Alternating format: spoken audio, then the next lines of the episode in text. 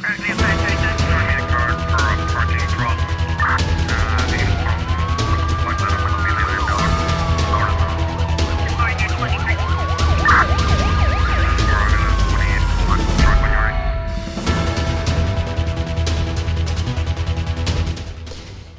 turista de nacionalidade sueca morreu por afogamento na tarde da terça-feira na Ilha do Sal enquanto nadava na praia de Santa Maria. O indivíduo de 80 anos estava acompanhado da esposa, banhava-se nas imediações da parte traseira do Hotel Morabeza.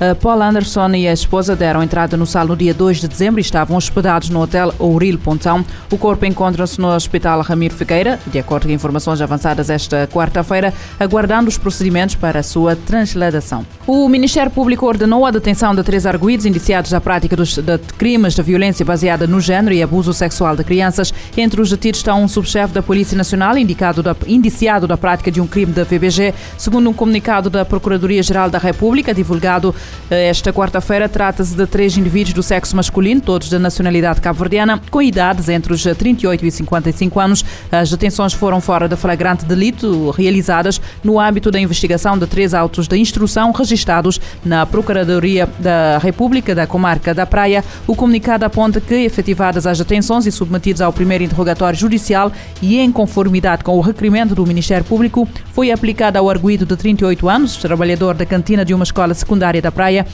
indiciado da prática de três, eh, de três eh, crimes de abuso sexual de crianças, proibição de permanência na referida escola, proibição de contacto e aproximação das vítimas e apresentação periódica às autoridades. O arguído de 41 anos, eh, serralheiro, foi indiciado da prática de 15 crimes de abuso sexual de crianças, todos na forma agravada, perpetrados contra a sua filha menor, de 9 anos, foi aplicado prisão preventiva. Ao arguído de 55 anos, subchefe da Polícia Nacional, indiciado na prática de um crime de violência baseada no género, na forma gravada, foi aplicado as medidas, eh, foram aplicadas medidas de proibição de permanência na casa de morada de família, proibição de contacto e aproximação da vítima e apresentação periódica às autoridades.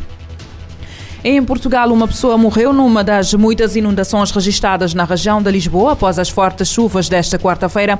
A informação foi confirmada pela, pelo Comandante Nacional de Emergência da Proteção Civil. A vítima encontrava-se numa cava que foi inundada em Algés, Conselho de Oeiras. Era um casal que se eh, encontrava na habitação. O homem conseguiu salvar-se em poucas horas, de acordo com uh, o Serviço de Emergência da Proteção Civil. Em poucas horas caíram 40 milímetros de precipitação, uh, quase um terço da média da precipitação total para o mês de dezembro em Lisboa e o suficiente para lançar o caos. Além de Lisboa, os conselhos mais afetados são Oeiras, Sintra, Cascais, Louros e Odivelas.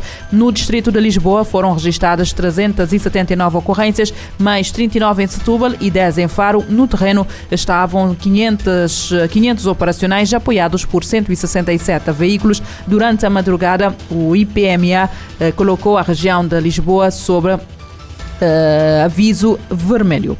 O Parlamento do Peru aprovou uma moção de censura contra o presidente do país por incapacidade moral depois de Pedro Castillo ter anunciado a dissolução deste órgão a criação e a criação de um governo de emergência. Os deputados votaram ontem em sessão extraordinária a terceira moção de censura contra Castillo por incapacidade moral permanente, que foi aprovada com 110 votos a favor, acima dos 87 necessários. Dos 130 deputados, apenas alguns do Partido Peru Livre votaram contra, eh, de acordo com informações avançadas pela imprensa local. Pedro Castillo Castilho tinha determinado a dissolução do Parlamento poucas horas antes da sessão para debater um impeachment contra o chefe de Estado e anunciou o estabelecimento de um governo de emergência.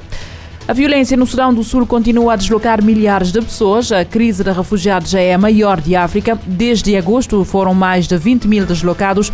O Acnur, parceiros da ONU e a ONG estão a ampliar a resposta aos mais vulneráveis. A Agência da ONU para Refugiados informou nesta quarta-feira que o conflito armado na região do Grande Nilo Superior, no Sudão do Sul, deslocou pelo menos 20 mil pessoas desde agosto. A crise de refugiados no mais jovem país do mundo já é a maior da África. Segundo a agência, mais pessoas continuam fugindo de suas casas conforme o conflito se intensifica. Pelo menos 3 mil sul-sudaneses já fugiram para o vizinho Sudão. Segundo o representante do Acnur, Arafat Ramal, Os civis estão sob ataque e é preciso garantir proteção. Mulheres, crianças e outras pessoas em alto risco são a maioria dos deslocados. Alguns dos que não conseguiram fugir, incluindo idosos, se esconderam durante os ataques. De acordo com o Ramal, civis em fuga estão visivelmente traumatizados e relatam assassinatos, ferimentos, violência de gênero, sequestros, extorsão, saques e queima de propriedades. Muitos perderam suas casas e foram separados de suas famílias. No mês passado, ele liderou uma visita à ilha de Adijang, que está sob proteção da missão da ONU no Sudão do Sul. O local foi originalmente criado há quase 10 anos para abrigar até 12 mil deslocados internos. Hoje, acomoda cerca de 37 mil e estava superlotada mesmo antes dos recém-chegados. Esta foi a primeira visita da ONU ao esta foi a primeira visita da ONU ao campo desde um ataque em 7 de setembro, quando cerca de 4 mil civis abrigados lá foram forçados a fugir. Sobreviventes do ataque relataram que dezenas foram mortos ou feridos, enquanto outros se afogaram no rio ao tentar escapar. Da ONU News em Nova York, Ana Paula Loureiro. A Agência da ONU para Refugiados apontou esta quarta-feira que o conflito armado na região de Grande Nilo Superior do Sudão do Sul deslocou pelo menos 20 mil pessoas desde agosto. A crise de refugiados no mais jovem país do mundo já é a maior da África. Segundo a agência, mais eh, pessoas continuam a fugir das suas casas. Conforme o conflito se intensifica, pelo menos 3 mil sul-sudanesas já fugiram para o vizinho Sudão. A sobrepesca diminui no Mediterrâneo e na, no Mar Negro, mas uh, segue a ameaçar as espécies. São dados de um novo relatório da ONU que destaca a necessidade de medidas de gestão mais eficientes e fortes. A sobrepesca no Mediterrâneo e no Mar Negro caiu significativamente na última década, mas a exploração da maioria das espécies comerciais está longe de ser sustentável. A conclusão é de um relatório da Comissão Geral de Pesca do Mar Mediterrâneo da Organização para a Agricultura e Alimentação das Nações Unidas. O documento revelou que a exploração excessiva diminuiu na região. No entanto, 73% das espécies comerciais ainda são superexploradas e a pressão da pesca, embora menor do que no passado, ainda é o dobro do que é considerado sustentável. Segundo o secretário executivo da comissão, foram estabelecidas novas metas para reverter a tendência de declínio dos recursos aquáticos, de forma que a lucratividade e a sustentabilidade possam andar juntas. Miguel Bernal adiciona que a nova estratégia oferece uma visão ambiciosa e requer esforços coletivos mais ousados do que nunca. Da ONU News em Nova York, Mayra Lopes.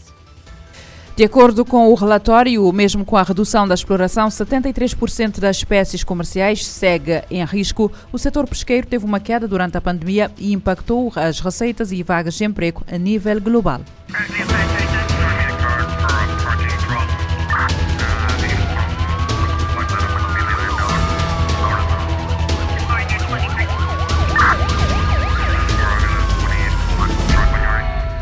Este programa está disponível em formato podcast no Spotify e em radiomorabeza.cv.